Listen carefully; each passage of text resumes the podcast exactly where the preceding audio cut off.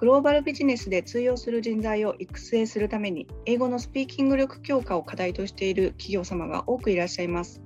そこで今回は大学院でスピーキングテストを研究し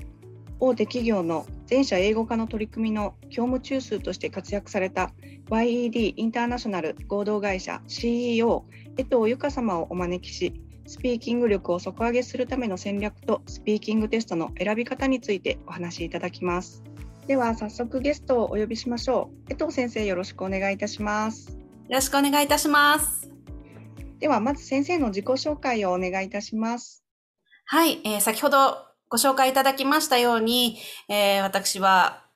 とある企業、多分皆さんご存知だと思うんですけれども、楽天の英語化を担当させていただいておりました。業務責任者ということで、えー、まずは全社員が TOEIC800 点以上取れるようにロードマップを、えー、描いて、で、えー、800点以上取った社員たちには、スピーキング研修ですとか、あとあライティングですね、アウトプットという領域での研修などを担当させていただいておりました。その前は、総合商社などで、えー、英語力底上げプロジェクトなんかを担当させていただいておりました。専門がスピーキングテストになりますので、えー、アウトプット強化というところに非常に、えー、私は、あの、興味を持っておりまして、できるだけ効果的で効率の良い研修の仕方というのを今までずっと模索してまいりました。ありがとうございます。近年グローバルビジネスで通用する人材を育成するために社内で英語のスピーキング力強化を課題としている企業様が多くいらっしゃると思う思うのですけれども、えそもそもスピーキングというところに着目して研修を取り組む取り組むことの必要性についてお伺いしたいと思います。はい、えー、スピーキングというものはですね、あの、よく皆さん、まずは TOEIC、楽天もそうなんですけれども、まずは TOEIC の学習をするということが今、えー、非常に、まあ、流行っていると言いますか、あの、多いパターンかなと思っております。でただ、やはり、TOEIC というのはリスニング力とリーディング力、しかも4択で測っていくものですので、えその英語力、もちろんつい、身についているんですけれども、英語を使えるかどうかという指標には、どうしても TOEIC というのはならないんですよね。え理解できるかという指標に適しています。ですので、えー、多くの企業がやっぱりこう社員には英語を使って活躍してほしいと思っているわけであって、その活躍というものの定義は英語を使って何かを成し遂げるっていうことだと思います。何かを成し遂げる力があるかないかというのを見るには、やはりこうスピーキング力を、えー、測っているテストなんかを活用して、そしてそのテストのために、研修を行って、社員の方が勉強をして練習をするというプロセスがどうしても必要になってくると思います。ですので、スピーキングというものを目指していくということをしっかりと掲げた方が早く英語を使って仕事ができる社員が育つということにつながってきます。ありがとうございます。この、えー、十数年で TOEIC を受け終わったという企業様はもう本当にほとんどかなというふうに思いますが、スピーキング力を測るという企業様は今からあのままだまだ今からかなというような状況に思います。スピーキング研修を通してどんどんアウトプットしていく力をつけた後にそれをどうコミュニケーションにつなげていくのかが課題になると思いますが具体的にどのような力が必要になってくるのでしょうか？はい。あの、今、スピーキングテストという話をしておりましたけれども、実はそのテストが測っているスピーキング力というのは、いろいろとあるんですね。で、よくあの、スピーキングという一つの言葉で、えー、まとめられてしまうんですけれども、実はこのアウトプットするだけのスピーキング、一方的に喋るだけのスピーキングというものがあります。コミュニカティブコンペテンスモデルというものがあるんですけれども、1980年にカネル・スウェインという二人の研究者が、えー、定義した、まあ、モデル、コミュニケーションモデルなんですけれども、えー、人がコミュニケーションを取る上で必要な力が4つあると定義しました。まず一つ目が grammatical competence ということで、文法力や単語力。これは知識ですよね。そしてその知識を使って文を組み立てていく力です。まあ、正しく、え伝えていくことができるかというところにつながってきます。で、これはアウトプット力というところに分類されます。そして二つ目、discourse competence。これもアウトプット力というところに、え分類されるんですけれども、ひとまとまりの塊で情報を整理して伝えていく力のことを指します。まあ、こう、段落的な話し方ができるかというところなんですね。で、これらは一方的にスピーチをするときですとか、プレゼンテーションをするときに使う力になっております。もちろんこれ、スピーキング力の一部なんですけれども、これだけではコミュニケーション力というのは測れないよと定義されています。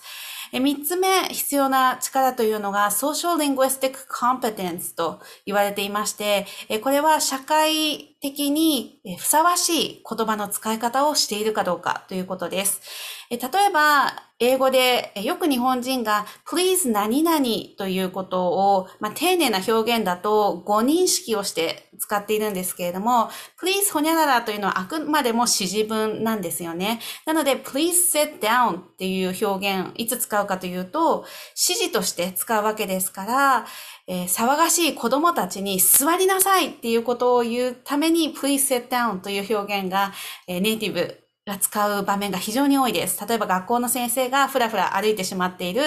子供に please sit down 授業中でしょということを言ったりですとか、あるいはレストランでちょっと騒がしかったり、こうふらふらしてしまうような子供たちに保護者が please sit down と言うんですね。で、これは、あの、もちろん通じる grammatical competence 文法的に正しい、単語的にも正しいですけれども、社会場面的に、えー、お客様に言うのは失礼に当たるんですよね。please have a seat と言いますよね。で、そういったこう使い分けというのがコミュニケーションの力としては非常に重要と定義しています。そして4つ目に必要な力というのが strategic competence というんですけれども、これは戦略的な能力というふうに直訳するとなります。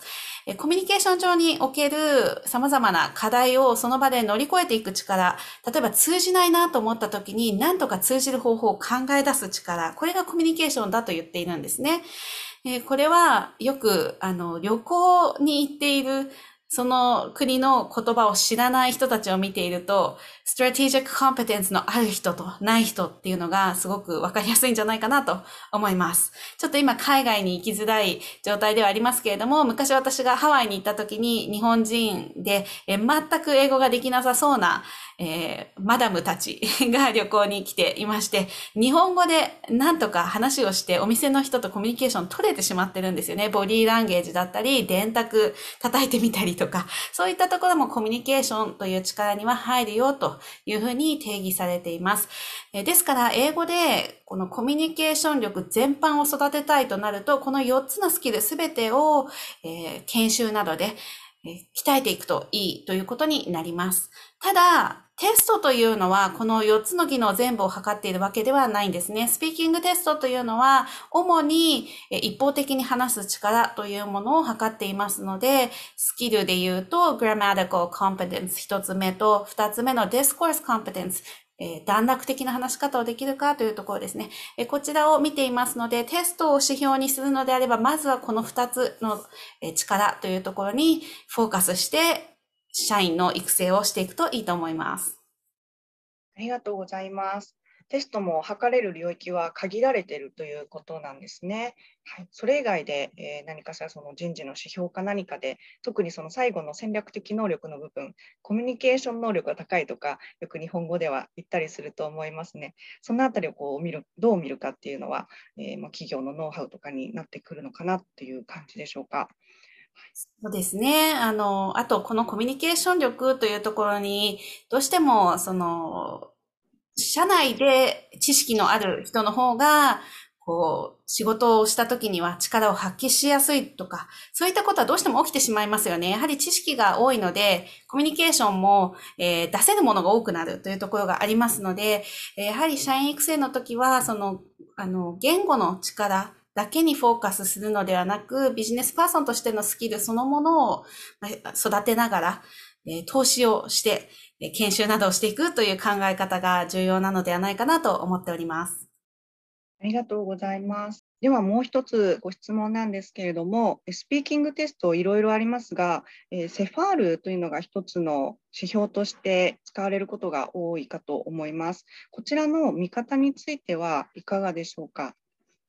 はい、あの、セファールまあ、これは共通の物差しということで、非常に便利なものだと思いますので、ぜひ、あの、セファール上では、このテストでこの点数だったから、例えば B1 であるとか、そういった見方をするのには参考にしていただければと思うんですけれども、まず気をつけなくてはいけない点が、CEFR、実は、あの、日本ではあまり知られてないような気がするんですけれども、4技能5領域で can do ステートメントが構成されているんですね。で、この can do ステートメントというのは、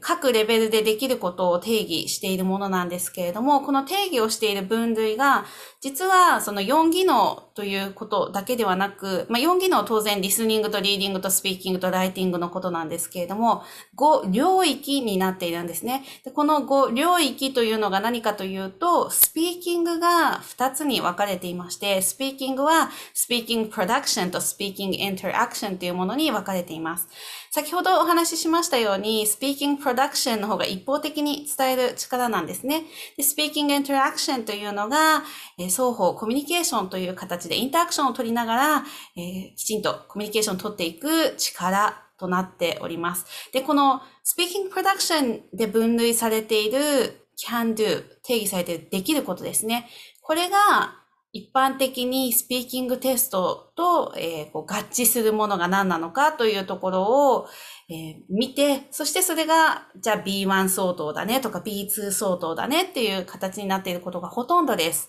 なので、例えば、えー、スピーキングプロダクションの何らかの、えー、試験結果を見て、えー、この人は B2 レベルあるなと思っても、実は、このスピーキングインタアクション、コミュニケーションの方ですね。こちらのコミュニケーション力の方は、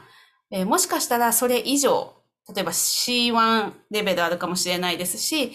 または A2 しかないということもあり得るわけです。なので、こう、何らかのテストを受けて、セファールの対象のレベルが分かったとしても、必ずしもそれがコミュニケーション力の方のことを指すのか、えー、プロダクション、一方的に伝える方を指すのかというのが実はわからないんですよ。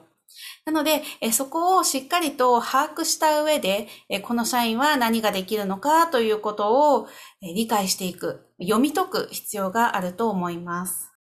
えー、スピーキングテストで CEFR のスコア、えー、B1 とか C1 とか出てくると思うんですけれども、えー、この結果から先ほどの、え、4技能5領域のステートメントの詳細っていうのはどのスピーキングテストでも出てくるものなんですか？今はほとんどのテストプロバイダー、テストを制作している会社が、まず CanDo の方が先にあるので、そちらに照らし合わせて、うちの試験だと、これらの CanDo に、えー、当てはまることをこのテストで測ってみたんだから、例えばですけれども、TOEIC のスピーキングテストであれば、意見を言うタスクなどがありますよね。なので意見を言うことが、えー、例えば英語に間違いがあるけれども意見を述べることはできているとか、そういった、えー、can do が定義されているのが、例えば B1 とかだったりしますので、えー、そうすると、そのテスト会社が、あ、じゃあこの点数だった人は B1 っていうことだねっていうふうに、あの、テスト会社が勝手に 照らし合わせて作っているんですよ。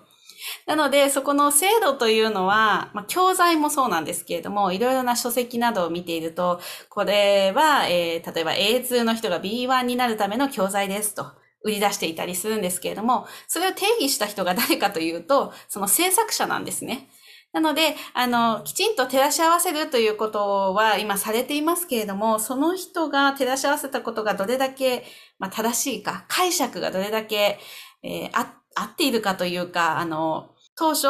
キャンドゥステートメントを書いたチームの考えていたことと一致しているかというのは、ちょっとわからないところがあるので、そこが運用上一番難しいところだと思います。本当に解釈次第というところがありますので、で、あの、共通物差しがあること自体は私は非常にいいことだと思うんですけれども、その解釈の仕方というのが今はちょっと揺らぐところがあるんじゃないかなと思っております。え江藤先生、本日はありがとうございました。次回は企業語学研修におけるスピーキングテストの選び方について引き続き江藤先生にお話しいただきたいと思います。